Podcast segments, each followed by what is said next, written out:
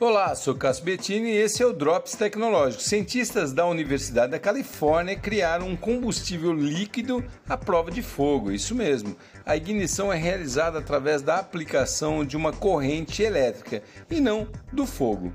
E como ele não reage a chamas, não pode provocar incêndios acidentais durante o armazenamento ou transporte o que torna o combustível líquido muito seguro. Na verdade, o que faz um combustível pegar fogo não é o líquido em si, e sim o vapor que ele expele.